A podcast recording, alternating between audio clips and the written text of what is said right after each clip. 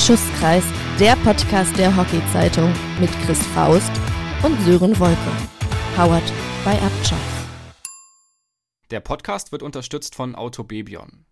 Die Bebion-Gruppe hat neun Standorte rund um Stuttgart und vertreibt die Marken Peugeot, Citroën, Mazda, Kia, Fiat und Abarth. Das Familienunternehmen ist seit über 70 Jahren Mobilitätspartner in der Region Stuttgart. Aktuelle Angebote und offene Stellen, auch für Azubis, findet ihr auf www.auto-bebion.de. Und damit herzlich willkommen bei Schusskreis, dem Podcast der Hockey-Zeitung. Es ist die 60. Folge Schusskreis und es ist die 20. Folge mit Chris Faust. Herzlich willkommen. Jetzt bin ich ja bei Blatt. Hallo! So viel schon. Wow. Zeit vergeht, vor allem wenn man sich gut amüsiert und das tun wir zwar ja immer gerne. Wir hoffen auch, dass ihr das dann zu Hause oder im Auto oder wo auch immer ihr uns hört, das auch merkt. Wir haben natürlich eine Menge zu besprechen nach dem letzten Wochenende, Chris. Deutsche Meisterschaften und auch die Play-Ins standen an und damit wollen wir starten. Chris, erstmal die Frage von den Play-Ins, hast du da eigentlich irgendwas gesehen? Nee, ich konnte nichts sehen, weil das ja, wie gesagt, parallel lief zur deutschen Meisterschaft in Mannheim. Wir haben alle am Live-Ticker natürlich gehongen und es war ja wirklich sehr, sehr spannend, ja. Ich konnte ein bisschen was gucken von zu Hause aus und ich würde sagen, wir starten mit den Damen. Da stand dann das Spiel an zwischen Urnost Mürhem und dem TSV Mannheim Hockey. Beim Bonner THV leider ohne Livestream. Das hat dann wohl in letzter Sekunde nicht geklappt, aber das wird Urnost Mürhem am Ende egal gewesen sein. Da stand ein 2-0-Sieg dann am Ende zu Buche und Urnost Mürhem hält somit die Klasse. Der TSV Mannheim Hockey steigt mit den Damen ab, Chris. Und wir hatten ja beide vorher schon gesprochen, Mürhem war für uns schon auch favorisiert. Wie schwer ist es dann trotzdem, das dann nochmal, sag ich mal, in so einem Entscheidungsspiel auch auf die Platte zu bringen. Ja, das ist natürlich äh, besondere Gesetze, haben wir drüber gesprochen. Ich hatte ja den TSV eigentlich favorisiert, weil ich dachte, die nehmen den Schwung aus den Bremer Spielen mit und die Tore sind spät gefallen im letzten Viertel. Ich traf dann nur am Sonntag in Mannheim Ines Wanner, die sehr wichtige TSV-Spielerin und die zuckte nur mit den Achseln und sagte, ja, wenn du keine Tore schießt, kannst du auch nicht in der ersten Liga bleiben. Also am Ende des Tages war es dann wohl mal wieder so, dass der etwas besser platzierte, die etwas schwächer platzierten geschlagen haben und somit bleibt Mülheim drin. Wir können aber sagen, die Regel hat sich nicht bestätigt, zumindest nicht bei den Herren. Und da kann ich sagen, jeder, der das Spiel verpasst hat, der hat wirklich was verpasst. Playdown zwischen München und dem TSV Mannheim Hockey und das in Stuttgart. Endergebnis 2 zu 3. Und das, obwohl der MSC bis zur 57. Minute mit 2 zu 1 geführt hat. Und dann, Chris, dann kam Nikolas Proske. Tja, der Gaukler, der Zocker und schießt zwei krasse Feldtore und stürzt den MSC ins Tal der Tränen, ja.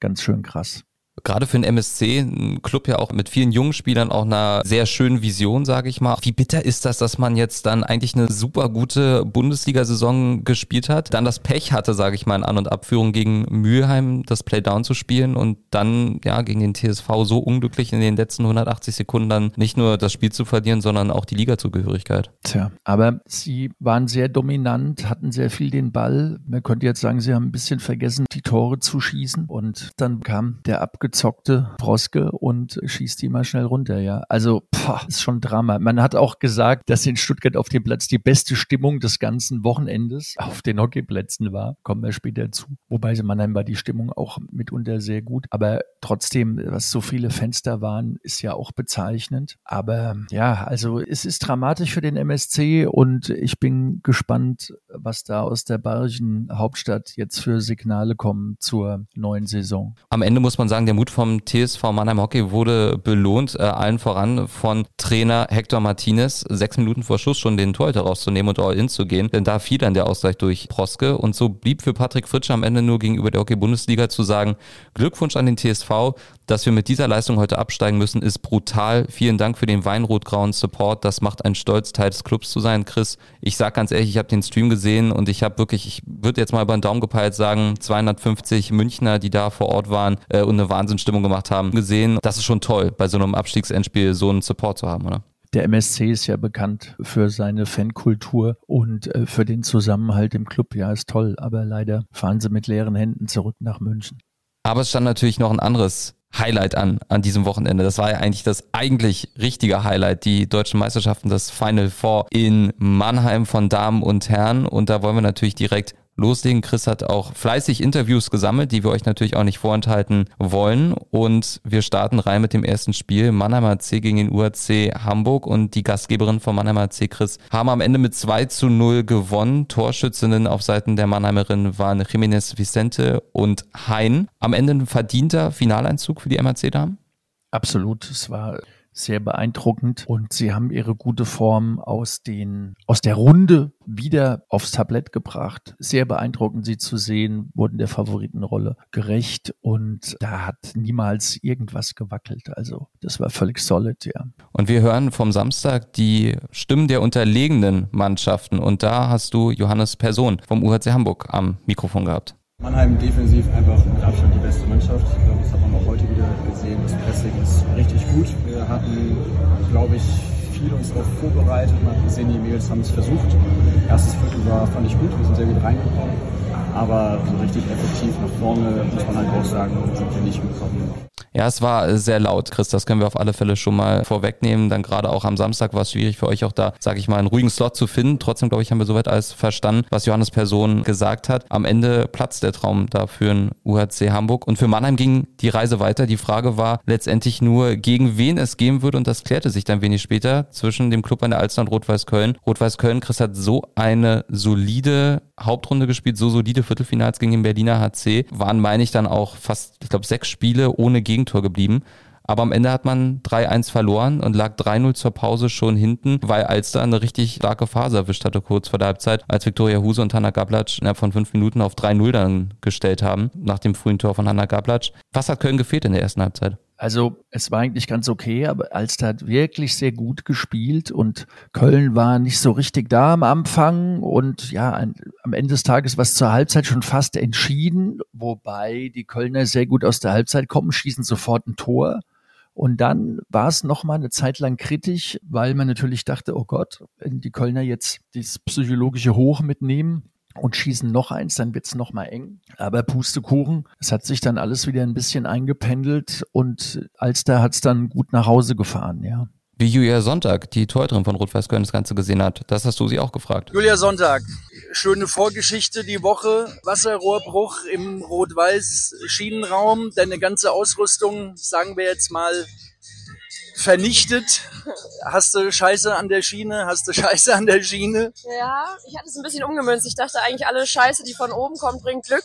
Ähm, und so habe ich es eigentlich gesehen. Ja, war noch ein kleiner Höllenritt dann hierhin. Also ich habe den Donnerstagabend oder Nacht noch damit verbracht, ein paar Sachen noch zu waschen und zu reinigen, um dann hier Gott sei Dank vor Ort auf TK zu treffen, die mich gerettet haben. Sonst äh, ja, hatte ich die Hoffnung, dass die Stürmer ganz weit Abstand von mir lassen, aus geruchstechnischen Gründen. Dazu ist aber alles nicht gekommen und ich konnte jetzt eigentlich dann gestern Abend auch schon hier ins Training Training ganz normal starten mit allem, was ich brauchte. Und ja, war natürlich ein komisches Ende der letzten Trainingswoche. Aber ja, muss man alles mal miterlebt haben. Ich hoffe, dabei bleibt es. Aber ja, das war natürlich eine lustige Geschichte, die ich aber gestern Abend noch, oder vorgestern Abend besser gesagt, ziemlich verflucht habe, ja. Ja, jetzt mal zum Spiel oder auch zu dir. Wir hatten ja auch ein Interview in der Hockey-Zeitung mit dir, mit Uli Meier und du hast ja gesagt, wir wollen in die Endrunde. Ihr habt viel besser gespielt, die Rückrunde, weil auch alle an Bord waren. Ja. Und wir hatten auch so im Forecast gedacht, wow, das kann ein schönes, enges Ding werden, weil ihr jetzt gut drauf wart. Aber durch die frühen Tore von Alster ist natürlich ein Strich durch die Rechnung gegangen. Ne?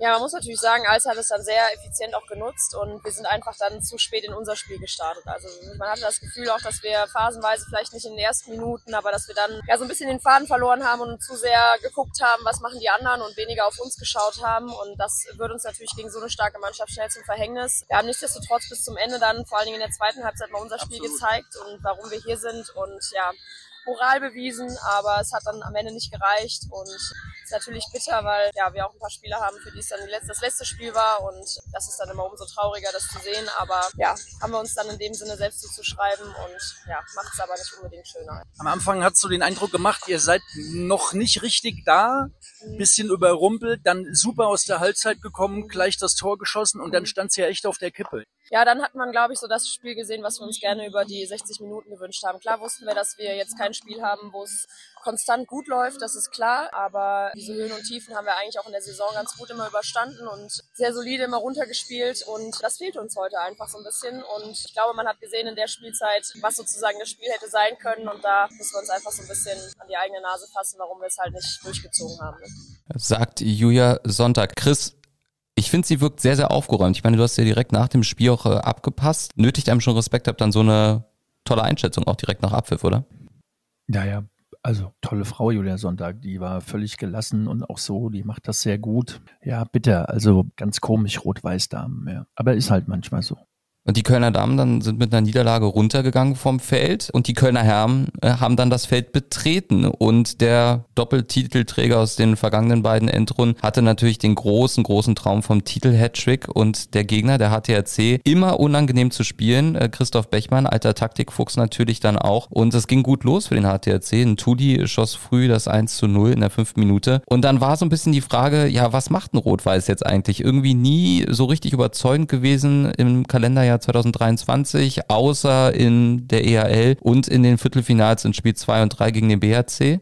Ja, und dann Doppelschlag, Tom Krambusch, Ecke 24., Thies Prinz, super Einzelaktion 27. Dann stand es 2-1 zur Halbzeit und es blieb dabei dann auch bis zum Abpfiff. Chris, was hast du gedacht nach dem 0-1 von Tudi? Dachtest du, jetzt geht's dahin für Rot-Weiß? Nein, wie du eben schon sagtest, also wir waren ja auch letzte Woche im Podcast gespannt auf das Spiel und dass Bechi immer noch einen Joker im Ärmel hat, wissen wir ja und deswegen war es keine echte Überraschung. Rot-Weiß hat natürlich wieder mal, wenn sie da sein müssen, sind sie da und robben das Ding. Ja, Tor von Thies Prinz, sensationelles, sensationelles Tor, ist ja auch dann MVP geworden und großartiger Spieler, guter Kerl, also mit dem will man noch viel Spaß haben in den nächsten Jahren, auch Richtung Hundermaß. Ja, und die zweite Halbzeit, ja, je länger es gedauert hat, ist jetzt nicht noch groß was angebrannt, ja. Routine, rot-weiß.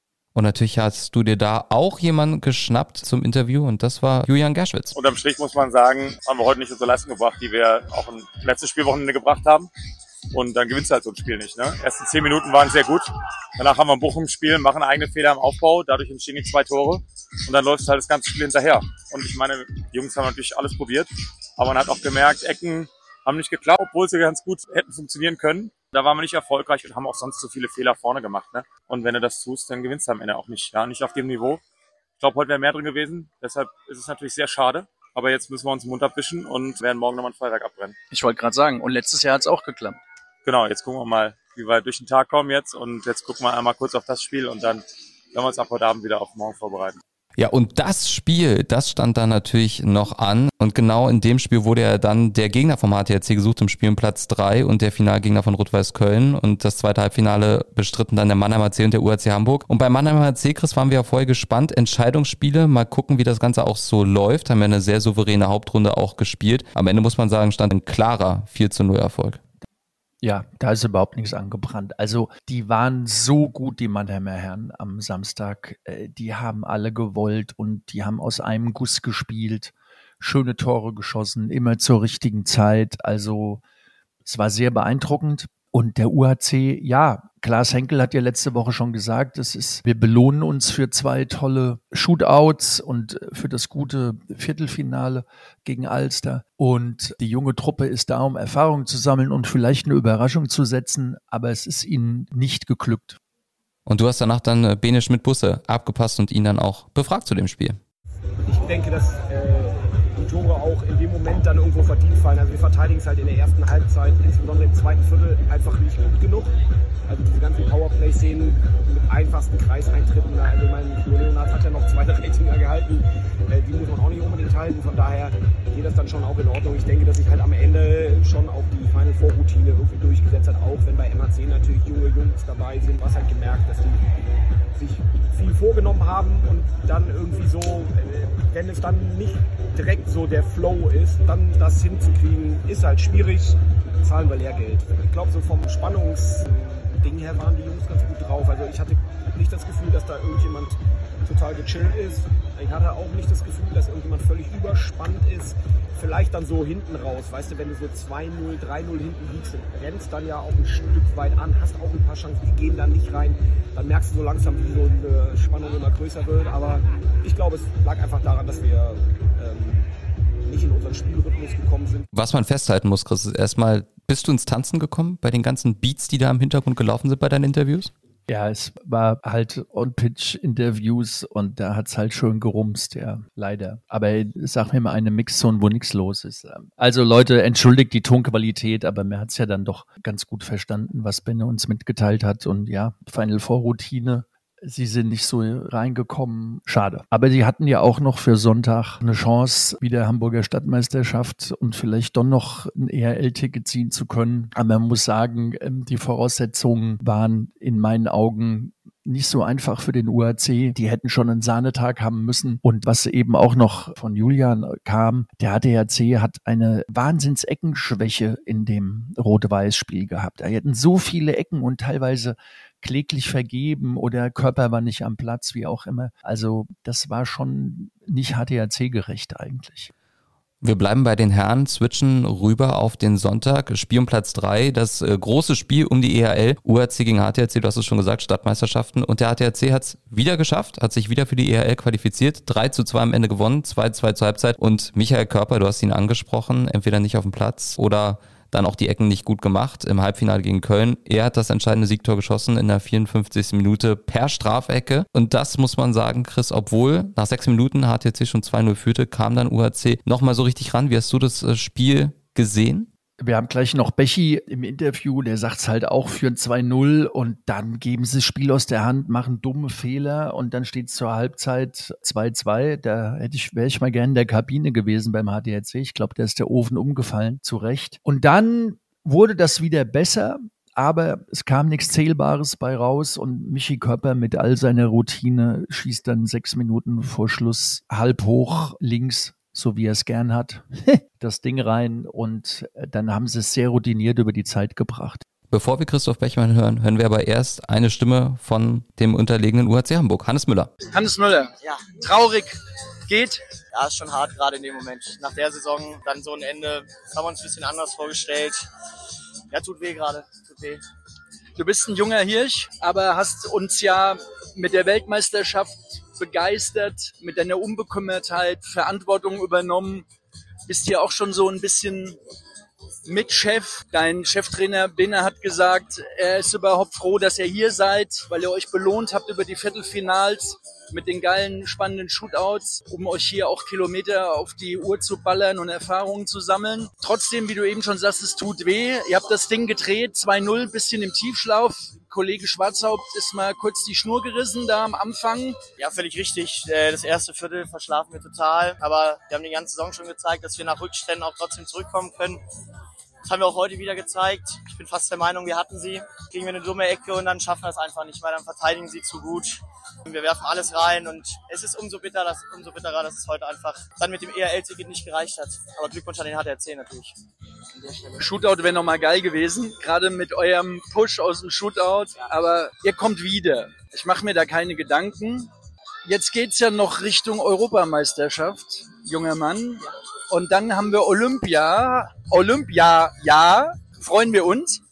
Ja, an Nationalmannschaft kann ich gerade im Moment nicht denken, aber es geht nächste Woche los und ich glaube, das wäre eine ganz coole Woche mit der Heim-EM. Das wird ein geiles Event. Dann das Jahr vor Olympia ist natürlich sehr entscheidend. Ich glaube, es werden jetzt coole anderthalb Jahre. Hannes Müller, also Enttäuschung spürbar, aber der Blick natürlich auch nach vorne gerichtet. Einer, ähm, bei dem auch die Frage war, inwiefern richtet er denn noch den Blick nach vorne, ist äh, Christoph Bechmann. Und jetzt will ich gar nicht zu viel vorwegnehmen, wir hören einfach mal rein. Nach der Enttäuschung von gestern, wir wollten ins Finale. Nach der Enttäuschung haben sich die Jungs echt gut zusammengerissen, haben geil gespielt, erstes Viertel. Dann, wie du schon sagst, 2-0 äh, hast du völlig blind aus der Hand gegeben. Aber wie wir dann, finden es dann auch letzte 20 Minuten auch besser, muss ich ganz ehrlich sagen. Und wie wir das dann noch umreißen, dem 3-2, das ist schon echt geil. Starker Wille meiner Mannschaft, muss ich sagen, Hut ab. Das letzte Spiel muss man immer gewinnen. Letztes Spiel muss man immer gewinnen. Du sagst es genau richtig, ob es beim Turnier ist oder für einen selbst. Das letzte Spiel ist immer wichtig. Damit sind wir schon beim Thema. Die Batzen pfeifen von den Dächern. Hier geht eventuell eine große Ära heute zu Ende nach 13 Jahren, was wir eben gehört haben. Möchtest du dazu was sagen? Wieso, wer hört auf? Große Ära? nee, äh, ja, also äh, der Zeitpunkt ist super. Ich äh, muss mal wieder was Neues machen. Ich war jetzt 12, 13 Jahre beim HDRC. Also wir waren zusammen unfassbar erfolgreich. Wir, wir haben so geile Schlachten erlebt und äh, auch Niederlagen wegstecken müssen. Ich freue mich jetzt drauf. Ich mache jetzt erstmal eine kleine Pause, leg meinen äh, dicken Bauch in die Sonne, trinke eine Kaltschale und äh, genieße mein Leben und danach geht's wieder voll weiter. Da habe ich wieder Bock. Ohne nachzudenken, hau raus. Deine geilsten fünf Spieler in den 13 Jahren vom HTC. Hauke, Körper, Hasun, Stanzel, beide Birkmänner. Sind zwar sechs dann, aber beide Birkmänner. Christoph Bechmann, Chris, und man kann über Christoph Bechmann denken, was man will. Es ist ein streitbarer Typ auf alle Fälle, aber er ist ein absolutes Unikat meiner Meinung nach. Ich persönlich hoffe, dass er der Liga ja vielleicht auch erhalten bleibt. Kannst du das verstehen, dass man dann nach 13 Jahren sagt, nee, okay, jetzt reicht's auch mal? Absolut. So lange, so viele Spieler da gehabt, aber was er eben schon sagte, Tobi Hauke war, glaube ich, die ganze Zeit da. Die hatten ja auch immer so eine Art Hassliebe. Da gab es ja immer schöne Stories mit den zwei. Und ja, Bechi, wir kennen uns sehr lange, weil er auch hier aus dem Landstrich kommt, im Speyer. Legende, denkt bitte mal an den EHL-Gewinn und diese, diese Kabinenrede, was im YouTube, glaube ich, 12 Millionen Mal da gespielt wurde. Ist ein harter Hund, überzieht mit oft, ist privat ganz anders. Will halt gewinnen. Darf ja auch nicht vergessen, er hat fast in 300 Länderspielen, glaube genauso viel Tore geschossen damals für den DAB und hat dann 2-4 mit Bronze in Athen seine Karriere beendet. Wir sind gespannt, was passiert, wo wir ihn wiedersehen. Alles Gute und danke, Bechi. War eine coole Zeit mit dir beim HDRC.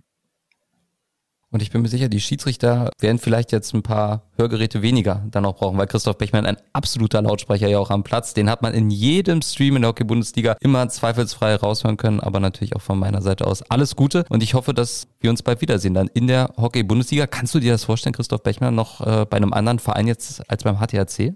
Ja, gut, also vor HDHC war er ja lang bei Alster und in Hamburg gibt's ja ein bisschen Auswahl, ja. Aber ähm, meine Güte, kann auch überall anders hintergehen. Aber ich bin mal gespannt, ob er sich wieder auf die Bank setzt und coacht oder ob er eher was im Hintergrund macht. Und dann stand natürlich noch das Finale an um die deutschen Meisterschaften und die große Frage war, würde die große Serie von Rot-Weiß Köln mit zwei Titeln brechen oder gebrochen werden können vom Mannheimer C und man muss sagen, nein kann sie nicht. Äh, Rot-Weiß Köln hat am Ende mit 3-2 gewonnen, führte früh mit 1 0 durch Christopher Rühe und geriet dann aber in Rückstand nach einem Doppelschlag von Weigand und äh, Theo Hinrichs. Und dann war es wieder Christopher Rühe, der den Ausgleich per 7 Meter besorgt hat und Mink van der Werden dann 11 Minuten Verschluss mit einer verwandelten Ecke zum Titel geschossen hat. Christopher Rühe, Chris, auch von uns beiden durchaus kritisch gesehen in der Vergangenheit, muss man aber ganz ehrlich sagen, in den vergangenen Wochen in richtig guter Form. Ja, ja, ganz ruhig, ganz, ganz sachlich äh, gespielt, sehr gut gespielt, sehr gefährlich. Die Geschichten schreibt nur der Sport. Mink van der Werden schießt in seinem letzten Spiel im Leistungshockey bei mir gegenüber am Mikrofon hat er es äh, bestätigt, dass er zurücktritt. Leider waren die Beats noch viel lauter nach dem Finale, dass wir es überhaupt nicht abspielen können. Ich habe ihn gefragt, wie seine Karriere weitergeht und er hat gesagt, das war heute sein letztes Spiel im Top-Hockey. Er hat keine Pläne, wieder Hofklass zu spielen und er muss sich jetzt um Job und Family Business kümmern und dann schießt dieser Weltstar in seinem letzten Spiel das entscheidende Tor zum deutschen Titel. Also freut man sich auch für so einen Mann, der die Liga wirklich jetzt bereichert hat. Rot-Weiß Köln also macht den Titel Hattrick dann perfekt. Und jetzt so ein bisschen die Frage, hast du so ein bisschen Angst davor, dass das jetzt so FC Bayern München Ausmaße wie im Fußball annimmt, mit ich glaube jetzt mittlerweile elf deutschen Meistertiteln in Serie? Naja gut, also zu Rot-Weiß muss man sagen, Vincent Wannasch und Mink van der Werden hören jetzt auf. Und ich glaube, dass der große Unbruch bei Rot-Weiß nach Paris wird, also nach der nächsten Saison, weil es da dann auch genug Kandidaten gibt, die da rausgehen. Aber wir haben hier schon öfter darüber berichtet. Jordaneberg ist ja jetzt seit einem Jahr da und wird jetzt natürlich die Nummer eins, wenn Vincent Wannasch nach Hause geht. Aaron Flatten ist gekommen von MSC, aber ist ja eigentlich von 80 Frankfurt und spielt da hinten eine solide Verteidigergeschichte. Philipp Holzmüller wird jetzt dazukommen. Kollege Strutthoff vom UAC kommt dazu. Also die machen das ganz clever. Und holen jetzt die guten U21-Leute schon rein, die sich jetzt setteln können, von den alten Hasen noch lernen und der Umbruch wird dann also nach Paris laufen. Das ist dann, was denn, 24, 25. Und dann muss er mal gucken. Die anderen werden auch ihre Hausaufgaben machen und dann werden die Karten neu gemischt. Aber ich glaube, dass jetzt im nächsten Jahr der Top-Favorit auf die deutsche Meisterschaft sicherlich wieder an Rot-Weiß Köln geht. Oder die Entscheidung geht nicht ohne Rot-Weiß Köln, sagen wir mal so. Aber die sind wieder Top-Favorit auf den Titel, ja, ganz klar. Es ist der achte äh, Feldtitel übrigens für Rot-Weiß Köln seit 2009. Also das ist schon ganz klar zu sehen. Die beste Mannschaft der vergangenen Jahre ist die aus Köln. Das kann man auch an Titeln festmachen. Und am Ende für Mannheimer Zekris, es hat wieder nicht gereicht. Der einzige Titel ist der von 2017. Ähm, Gegen Rot-Weiß Köln. In Mannheim war eigentlich alles von den Vorzeichen perfekt. Ja. Und sie hätten was Historisches machen können, wenn die Herren vom MHC auch deutscher Meister geworden wären. Wäre es das erste Mal gewesen seit 1989. Da war unglaublich, wenn man heute dran denkt, der SC 80 Frankfurt bei Damen und Herren deutscher Meister. Wahnsinn. Jetzt wissen wir auch, warum du das so perfekt aus der Pistole geschossen weißt. Weil es Uli mir gesagt hat weil Uli es dir gesagt hat. Na gut, lassen wir mal so durchgehen. Du hast es schon angesprochen, das Damenfinale stand auch an und das haben wir uns mit Absicht zum Schluss aufgehoben, denn da ja, war eine Menge geboten. Mannheim gegen Alster. Ich nehme mal das Endergebnis vorweg. 5 zu 4 nach Shootout, 1-1 nach regulärer Spielzeit. Das 1-0 schoss der Mannheimer C in dem Fall durch Caroline Seidel und dann kam der Ausgleich durch Katharina Heid in der 51. Minute per Strafecke. Und zu dem ganzen Thema Videobeweis 2-1, vielleicht Alster oder nicht, da kommen wir nachher nochmal ganz ausführlich drauf zu sprechen. Aber wir kommen jetzt erstmal zum Shootout. 5-4 am Ende das entscheidende Tor von Jiménez Vicente. Und erstmal den Shootout, Chris, wie hast du den so live miterlebt dann am Platz? Es waren alle sehr überrascht, dass im Prinzip Mannheim die Ersatztorhüterin Lammers aufgestellt hat, anstatt Lisa Schneider. Das, glaube ich, war schon mal ein ganz schöner Coup vom Niklas Bennecke. Ich glaube, die Alster Verantwortlichen haben damit nicht gerechnet. Und sie hat das wirklich sehr gut gemacht. Hält gegen Anne Schröder. Man muss auch ganz ehrlich sagen, der war jetzt nicht so gut. Das kann sie besser. Und dann nahm das Schicksal seinen Lauf, ja und wie das ganze Schicksal vom Verantwortlichen gesehen wird, von Stan Hüßmanns. Das hast du ihn dann auch gefragt. Stan, ich kenn's, es ist furchtbar. Ihr habt so gut gespielt, hattet sie echt gut im Griff in der ersten Halbzeit, hat Pech gehabt mit Gabi, mit dem Lattentreffer, ja, ja. das Tor nicht geschossen. Ja, genau. Ich, also ich glaube, ganz das Spiel von allen Statistiken, die da, die da zu messen sind, quasi, waren wir spielüberlegend.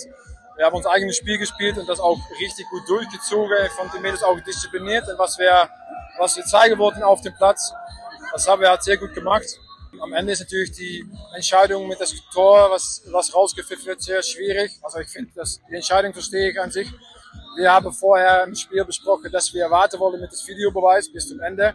Und unsere Geduld wird eigentlich abgestraft, weil Mannheim nimmt die Video für. Das ist auch weg dann kommen die Schiris damit und das ist halt natürlich schwierig, dass das dann eine Rolle spielt am Ende. Es war sehr komisch mit dem Videobeweis, ja, keine ja. Frage, bin ich bei dir. Ja. ja. genau. Also es ist eigentlich, also die Entscheidung an sich, ich verstehe das, aber es ja. geht mir eher darum, dass das auch natürlich mit dem Videoreferral, dass du da clever mit umgehen musst, was wir gemacht haben. Und das ist dann heute halt gegen uns, kommt das raus. Viele Ecken, erstmal nichts bei rausgekommen, dann noch ein Stechertor. Ja, genau. Also ich glaube generell, Mannheim, es ist ganz klar, die aber die beste Defensive über das ganze Jahr, das habe ich auch gezeigt. Die haben das einfach richtig gut gemacht. Die haben das Ganze so mega gut verteidigt und das haben wir auch gewusst vorher, dass wir nicht die Chance bekommen. Und bei Ecke Defensive ist es genauso und auch bei Kreis und Dritte. Ja, wir hatten da einen Tick besser mit der Chance umgehen muss, um heute zu gewinnen, ja. Bleibt dran, ihr habt eine gute Mannschaft, ihr kommt wieder. Vielen Dank. Absolut, wir, wir kommen zurück. Genau. Stan Hüßmanns und ich kenne Stan ja noch aus Berlin, ist ja jetzt erst sein erstes Jahr auch bei Alster Chris. Man kann das aber schon auch als Erfolg werten. Also ich meine, im Finale erst im Shootout gegen Mannheim zu verlieren. Absolut, ja. Wobei, man muss ja wirklich sagen, eigentlich haben sie ja noch ein Eckentor geschossen und das wurde aus verschiedenen dummen Zufällen oder nenn's wie du willst nicht gegeben. Und im Nachhinein hat sich herausgestellt, dass es eigentlich ein reguläres Tor war, aber trotz Videobeweis, die Bilder waren ein bisschen unglücklich. Man hätte wahrscheinlich eine Kamera von der anderen Seite gebraucht, aber wir sind nicht in Indien bei der Weltmeisterschaft, wo du 20 HD-Kameras hast mit Superzeitlupe. Da gab es große Missverständnisse.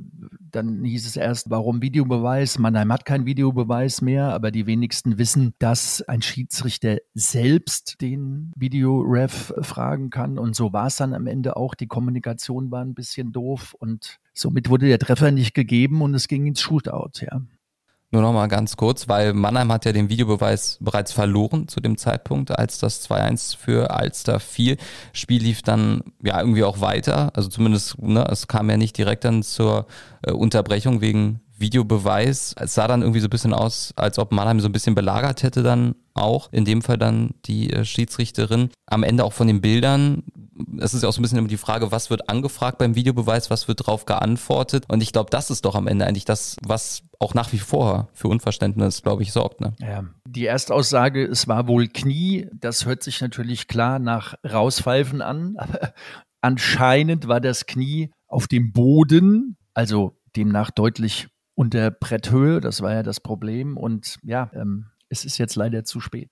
Ja, immer eine spannende Frage auch zum Thema Videobeweis kommen wir aber nachher nochmal. Wir bringen jetzt erstmal kurz, sag ich mal, die Endrunde sauber über die Bühne und da wollen wir natürlich auch nicht die deutschen Meisterinnen vergessen, nämlich die vom Mannheimer C und da hast du eine überglückliche Nadine Kandler dann getroffen. So, wir haben Nadine Kandler hier, deutsche Meisterin. Du spielst schon immer hier. Was bedeutet das heute für dich und für euch? Gerade alles. Wir haben, also ja, ich spiele seit meiner Kindheit hier, aber auch alle anderen. Wir haben seit Jahren darauf hinausgearbeitet. Wir waren so oft so nah dran und jetzt dann heute auch noch zu Hause zu gewinnen vor den geilen Fans, das ist gerade alles, alles. Ich glaube, diese Kopfkomponente war das größte Problem, weil spielerisch war das ja alles wirklich sehr gut. Alster hat es gut gemacht in der ersten Halbzeit, aber ihr habt euch dann wieder gefangen und dann habt es sicher zum Penalty geschafft, oder? Ich glaube, uns hat oft, oft der Kopf gefehlt in den letzten Saisons. Wir haben ganz viel jetzt mit einem Mentaltrainer gearbeitet die letzten Wochen und ich glaube, was uns jetzt wirklich zum Titel verholfen hat, war, dass wir nie aufgehört haben. Jeder hat für jeden gefeitet. Wir wussten, dass wir immer eine Chance haben. Klar kann man das nicht immer ganz sicher dann bis zum Ende spielen, weil Alster ist auch eine, einfach eine sehr gute Mannschaft. Da ist auch einfach klar, dass die vielleicht auch mal ein Tor schießen. Aber wir haben einfach immer dran geglaubt und dann gewinnt man sowas auch mal. Hat man gesehen. Wir lassen dich jetzt in Ruhe. Geh feiern. Alles Danke. Gute, herzlichen Glückwunsch. Danke. Das Schusskreisteam gratuliert natürlich an der Stelle ganz herzlich den neuen deutschen Meisterinnen vom Mannheimer C und den alten deutschen Meister von Rot-Weiß Köln. Natürlich ganz, ganz herzlich. Ganz, ganz starke Saison von beiden Teams. Das müssen wir an der Stelle natürlich auch festhalten. Absolut, ja. Und wir haben eben ja Nadine nochmal gehört. Sie haben wirklich mit einem Mentaltrainer gearbeitet, weil sie hatte ja in den letzten Entscheidungsspielen, hatte der MHC ja wirklich große Probleme. In Frankfurt Halbfinale, die haben ja nicht stattgefunden, ja, obwohl sie auch so eine gute Saison gespielt haben. Und hier sieht man mal wieder, wie wichtig der gute Kopf ist für so ein Final Four, für Entscheidungsspiele. Sehr gut. Und jetzt wollen wir uns ein bisschen aufs Anspiel von Uli Meier konzentrieren, dass wir das auch gut stoppen. Äh, die Rede ist nämlich vom Anspiel in der Deutschen Hockey-Zeitung, die diese Woche erschienen ist. Chris, und da wird unter anderem auch darüber gesprochen oder geschrieben, über die große Titelpanne. Denn jeder, der sich gefragt hat, hey, die Herren kriegen ja ihren Riesenpokal und die Damen von Mannheim kriegen da nur ihren Wimpel und Schuld, wenn man das so sagen kann, das ist zumindest unsere aktuelle Informationslage, war der ehemalige deutsche Meister, nämlich die Damen vom Düsseldorfer AC. Unglaublich. Also ähm, ist bei einer Feier sind die Trophäen verschwunden und keiner weiß, wo sie sind. Also unglaublich. Sowas ist noch nie passiert. Ja, also passt vielleicht zu der Saison vom DRC oder vom Saisonfinale. Pokale weg. Wahnsinn. Aber den Mädels war es egal, die hatten ihren Wimpel und alles ist gut.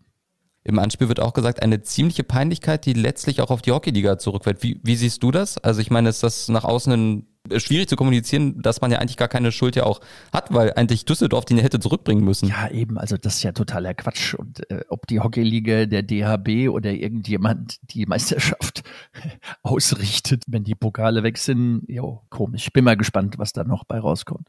Weiteres Thema in dem Anspielen der DRZ ist auch das Thema Video Umpire. Wir haben das schon kurz äh, angeschnitten, angerissen. Einmal die Entscheidung im Darmfinale, die für ja maximale Verwirrung sowohl bei Stream-Zuschauern als auch vor Ort, glaube ich, äh, geführt hat.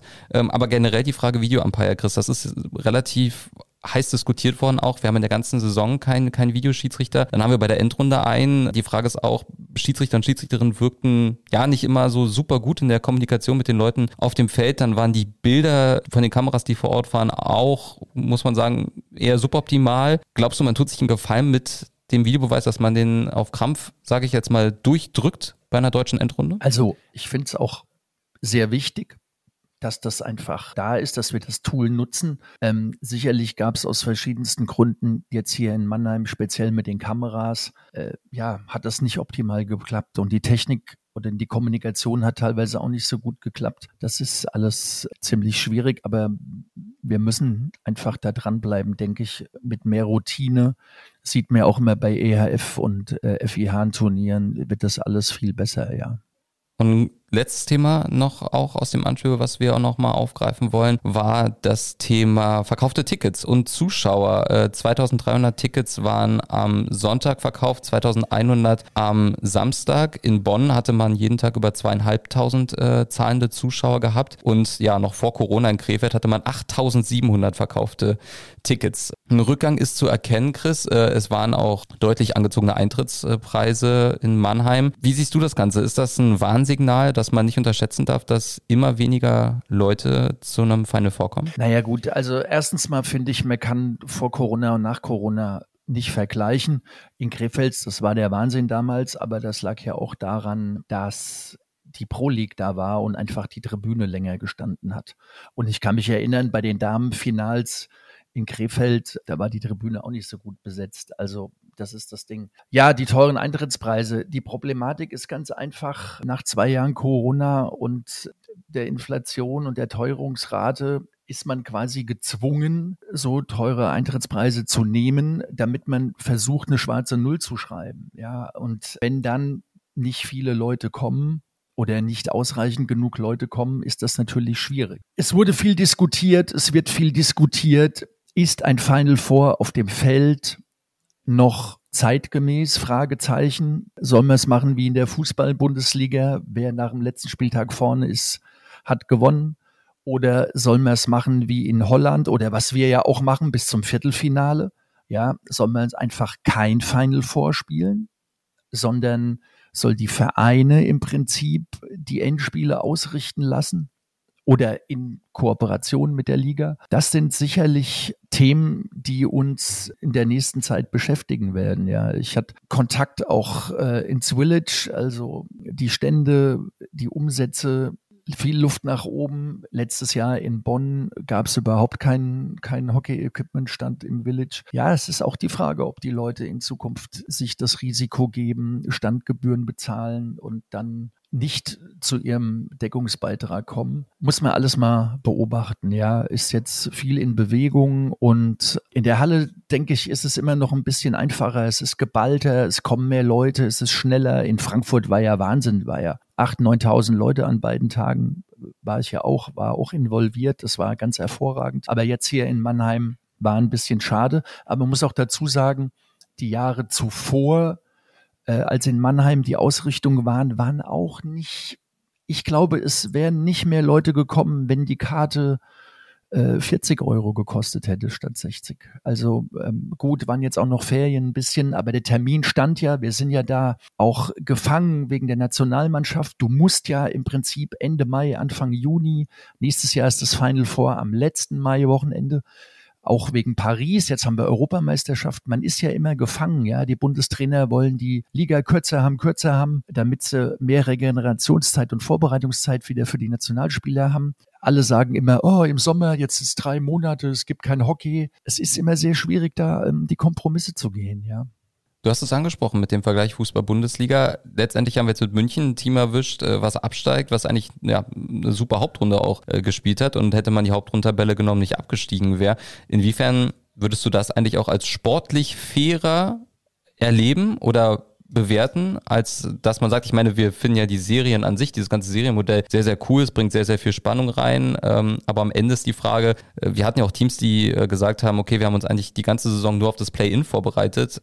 Da geht ja dann so ein bisschen der Geschmack der Hauptrunde so ein bisschen verloren, sage ich mal. Das ist natürlich schwierig. Auf der anderen Seite, den Modus haben die Vereine zusammen beschlossen. Ja, und wir hatten ja auch letzte Woche oder vorletzte Woche hatten wir ja auch ähm, hier Interviews, wo Vereine schon gesagt haben, es war ja nach einem Drittel der Saison klar, dass wir uns aufs äh, Play-in-Spiel oder auf die, auf die Abstiegsrunde äh, vorbereiten können. Ja, na klar. Ich meine, wenn wir jetzt regulär gespielt hätten, wäre TSV und vor allen Dingen auch DHC äh, lange abgestiegen. Ja, ja das ist alles schwierig, aber ähm, das müssen wir mal an anderer Stelle diskutieren, was fair und was unfair ist. Aber Fakt ist, wenn die Endrunden sich jetzt weiter so entwickeln, es gibt auch andere Stimmen, die sagen, jede Endrunde muss nach Gladbach ins Hockeystadion. Ja, in England wird immer im Lee Valley, im Olympiapark, im Hockeystadion jede englische Meisterschaft gespielt. Kinder, Schulen, äh, Erwachsene. Gut, Mönchengladbach ist nicht London, aber das wäre auch so eine Geschichte. Muss man alles mal diskutieren. Und genauso spannend wird es auch zu sehen sein. Äh, die ganze Medienpartnerschaft mit Dein startet ja dann ab der neuen Saison. Und da muss man auch sagen, die Streaming-Zahlen, zumindest die, die wir auch gesehen hatten, waren jetzt nicht so phänomenal exorbitant. Äh, da wird man auch gespannt drauf schauen, wie sich das in Zukunft weiterentwickelt. Aber das ist Zukunftsmusik und da werden wir uns natürlich dann auch mit beschäftigen. Generell muss man sagen, die Endrunde war wie immer in Mannheim, das war gut gemacht. Der MHC hat ja eine hohe Routine und äh, die Liga hat ja noch nicht so viele Endrunden ausgerichtet und die haben sich da sehr gut ergänzt, unheimlich viele Volontärs und war gute Stimmung, das Wetter war toll. Es wurde viel gegessen und getrunken. Die Stimmung, da der blaue Block MHC und auch der UHC hat eine riesen Stimmung da gemacht. Es waren ganz viele Leute da ist in Ordnung, ja, aber auf der anderen Seite, mehr als 3000 gehen auch in Mannheim nicht rein. Wie viele Anlagen in Deutschland haben wir, die 3000 pro Tag verknusen, ja? Klar, mit der, mit der Tribüne in Krefeld wäre was gegangen, Logo. Aber nochmal, Hockeystadion, hast du ohne Zusatztribünen, ich glaube, kriegst du 7.000, 8.000, ja, kannst du was machen. Aber wer fährt von Berlin nach Mönchengladbach sich ein Spiel angucken und wer fährt von München nach Mönchengladbach? Wenn es in der Mitte von Deutschland ist, ist es ja auch gar nicht so schlecht. Die Europameisterschaft wird uns zeigen im Sommer, wie viele Leute nach Mönchengladbach fahren.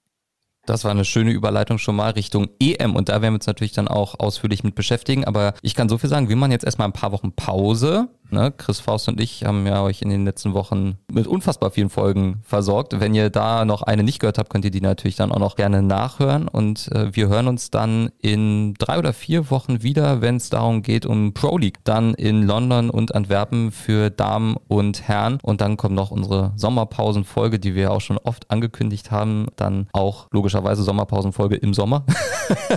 also, da könnt ihr dann schon mal gespannt drauf sein. Mir bleibt nichts weiter zu sagen, als äh, holt euch über den Link unten in den Shownotes die aktuelle Ausgabe von der Deutschen Hockey Zeitung mit allen Spielen und allen Stimmen vom Final Four in Mannheim und abonniert die DRZ auf Instagram, abonniert gerne Upchoice auf Instagram und dann bleibt mir nichts weiter zu sagen als Chris.